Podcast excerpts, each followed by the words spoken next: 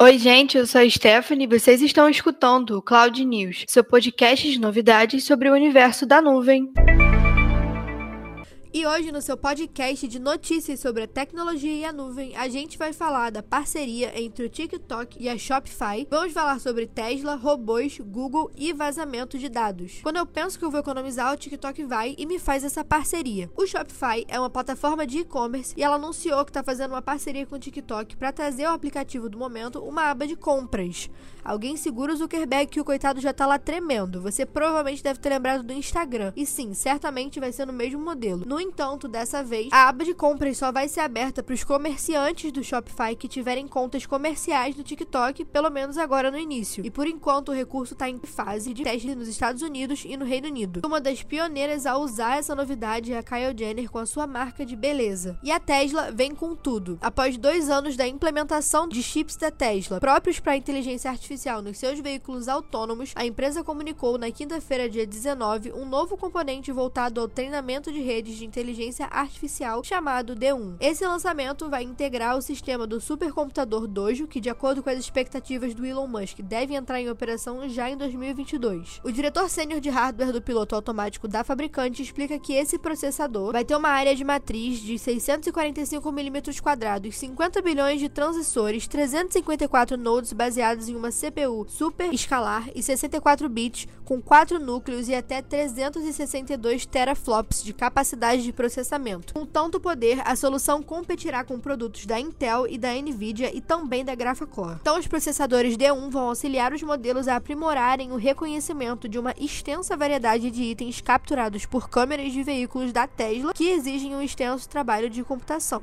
A evolução oferecida pelo novo chip vai possibilitar que os produtos da companhia atinjam um novo nível de autonomia. E o Elon Musk ataca novamente porque eu acho que vocês não estão preparados para essa notícia. Eu sei que todo mundo já deve ter visto uma foto dele na internet, mas a Tesla anunciou também na última quinta-feira o Tesla Bot, um robô humanoide para tarefas manuais. Ele seria uma espécie de assistente virtual para ser usado em escritórios, fábricas e residências. O Android foi revelado somente com especificações técnicas e uma renderização que não corresponde ao visual final, de acordo com a Tesla. Tá curioso para saber como ele vai ser, né? Bom, pelo que a gente sabe, por enquanto, ele vai ter algumas câmeras e um computador de bordo, baseado no sistema de piloto automático da própria Tesla para navegação autônoma, e além de um conjunto de câmeras e sensores que alimentam uma rede neural sempre em desenvolvimento. Segundo Elon Musk, a ideia é que o Tesla Bo faça tarefas chatas repetitivas ou até mesmo perigosas, como trabalhos de esforço manual repetitivo ou ir às compras no mercado mais próximo. Infelizmente ou felizmente, ainda não tem nenhuma previsão de lançamento ou mesmo exibição da prática do projeto. Vocês estão tão assustados quanto eu? Pois é, eu acho que ninguém nessa empresa viu Revolução dos Robôs. E já que a gente tá falando de robô, se liga também que a dona do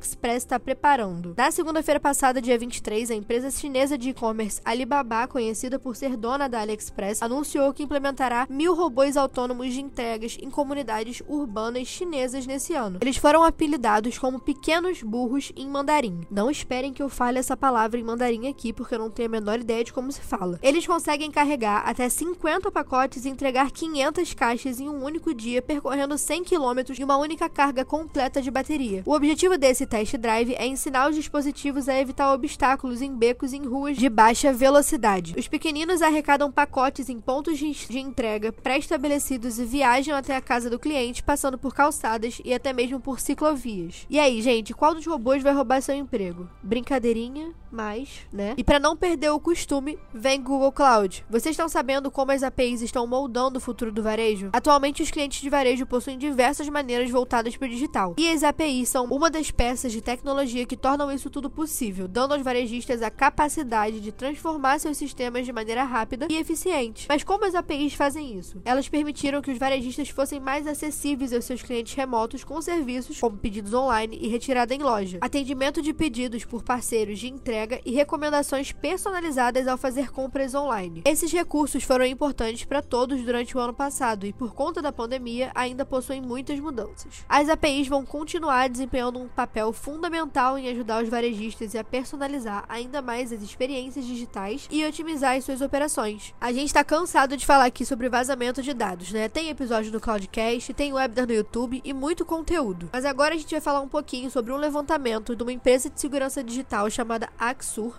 que alertou que a presença de senhas ligadas a e-mails com final .gov.br em bases vazadas se tornaram mais comuns no segundo trimestre de 2021. Pois bem, o levantamento aponta que os e-mails com essa terminação apareceram 160 mil vezes nas bases identificadas entre abril e junho. No primeiro trimestre de 2021, a empresa encontrou esse tipo de credencial mais de 47 mil vezes. Para o CEO da Axur, Fábio Ramos, ainda que as bases não tenham ligação com sistemas do governo, a exposição das senhas usadas por servidores públicos representa um risco de segurança. E caso você esteja interessado em entender um pouco mais sobre vazamento de dados, a gente vai deixar o link do nosso canal do YouTube aqui na descrição. E lá nós temos diversos vídeos voltados para o assunto, inclusive o nosso último webinar falando sobre nuvem segura. Por hoje é isso, pessoal. Sigam a IPNET nas redes sociais e fiquem sempre por dentro não só das novidades, mas também de todo o material que a gente produz para te ajudar a crescer. E esse foi o Cloud News de hoje, seu portal de novidades e informações sobre tecnologia em nuvem em até 10 minutos. Até a próxima semana.